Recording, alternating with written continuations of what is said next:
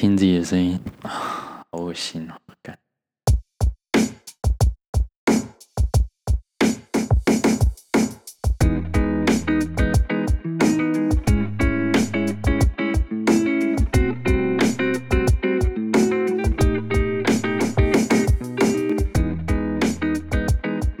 欢迎来到夜聊，我说我是雨山，雨山的雨山。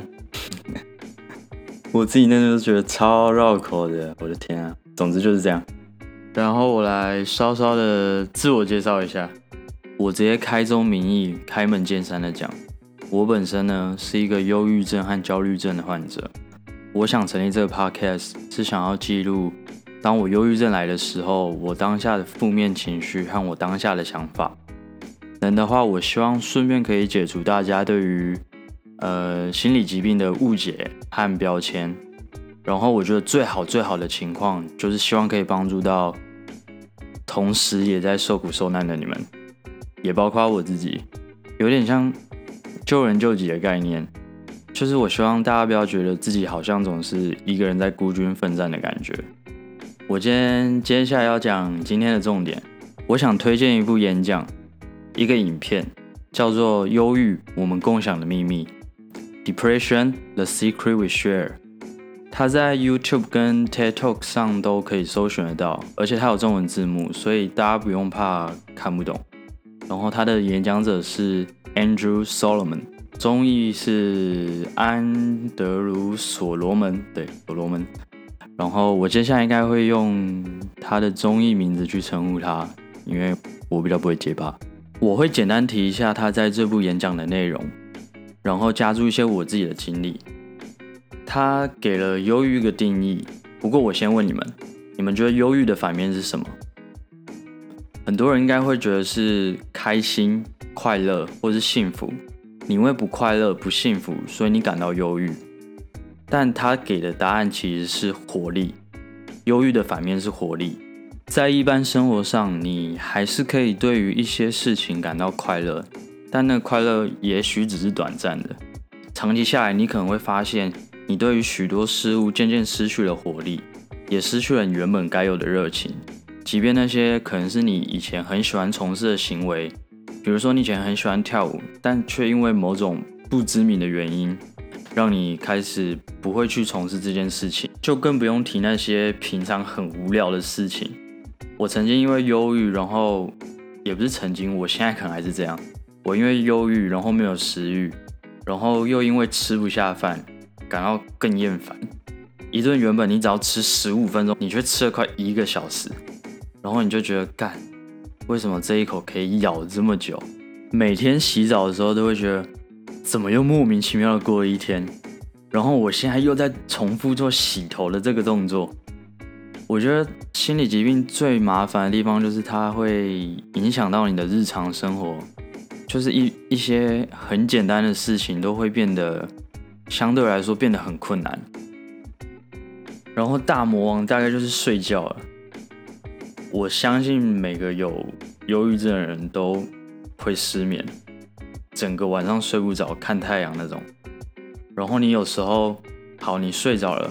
你又会一直做梦，一直做梦，醒来等于你没有休息过，不然就是你直接昏睡一整天，昏睡十几个小时，十六个小时，就直接就是一个活尸体躺在床上，真的是会觉得干踢干的干苗文干下回，怎么干都干不完，干完之后又会怀疑自己说，难道真的是我抗压性这么不足吗？我的心灵能量就这么弱吗？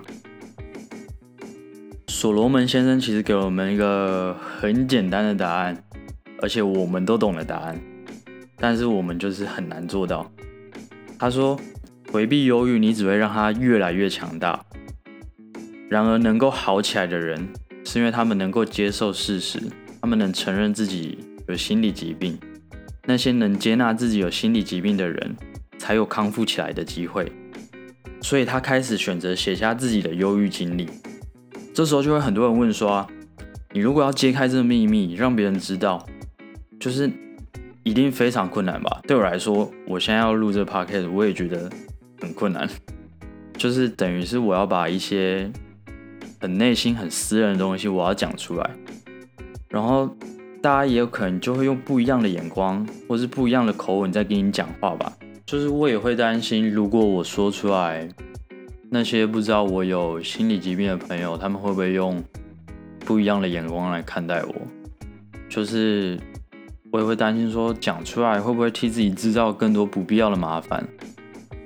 然后也会担心说，今天别人和你这样讲话，是基于他能同理你，还是他只是在同情你？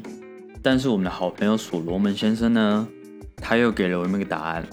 我觉得这个答案是他在这个演讲的第二个核心概念，也是我想创建这个 podcast 的一个初衷。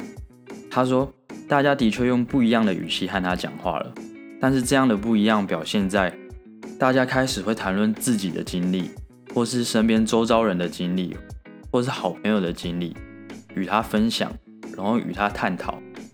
我有时候会和我的忧郁症朋友聊天。然后我会透过分享自己的心路历程，像学 Solomon 那样，希望可以透过自己，然后帮自己的朋友找到一些捷径，就是缩短那个难过的过程跟时间，然后给予他们帮助，脱离忧郁症侵蚀的当下，让他们知道自己有一个机会可以不用自己一个人撑着吧。就是我发现，就是真的是当你自己愿意说出来，你才会。开启对话的可能性，这时候你就会发现自己多少还是有一些能力可以帮助到别人。就是我会为他们知道自己有好转的机会感到开心，同时我也为自己感到开心，即便我可能过几个小时或是。我明天一觉醒来，我又莫名的陷入忧郁的情绪里，但至少我还是看到了一丝丝的希望，就是在这个忧郁的无尽的隧道里，即便伸手不见五指，一片漆黑，我还是多少能期待在隧道的尽头能看到一束光芒。耶，好久情哦！就是他希望大家去正视忧郁症，虽然说正视忧郁症这件事可能不能防止忧郁复发。但是可能会让复发的结果好受一点，能让自己比较更简单的熬过去。因为其实忧郁就是感受上、情绪上的问题。你如果今天做一件事，你觉得你的感受好一点，那你就去做。假如说你今天吃了十个地瓜，放了一百个屁，然后你为此觉得，哎，我这样好像开心一点了，那我就我绝对举双手赞成。你去吃十个地瓜，然后放一百个屁，只是不要在我旁边就好了。好了，这就是我今天想要分享的内容。他的影片大概其实有快半个小时吧，但一定讲的比我更好、更丰富，也更温柔吧。他声音很温柔，对啊。但我今天就简单提一下，然后用比较放屁的方式把它讲出来。这个影片其实我看了好几年了，因为遭遇了更多事，所以每次看都能更知道他在讲什么，然后更能体会说他所描述的那种心理状态到底是什么。我希望这节 podcast 可以帮助到你们一点，也希望大家记得跟近期的自己说一声辛苦了，你很努力的。最后跟大家说，之后我会在 Podcast 上面发表一些电影或是影集的延伸探讨。如果我还有闲暇的时间的话，可能就做影片在 YouTube，或是发表文章在其他部落格。有兴趣的话，可以发了我的 Instagram，雨山雨山打一六。然后对于这个 Podcast 有什么宝贵意见的，也可以留言跟我说。可能我哪里有问题啊，哪里做的不够好，或是私讯我也可以。然后感谢大家浪费时间听我讲话，然后希望大家加油，去听个 Monday Blue 系列，或是去听个古爱叔叔呀。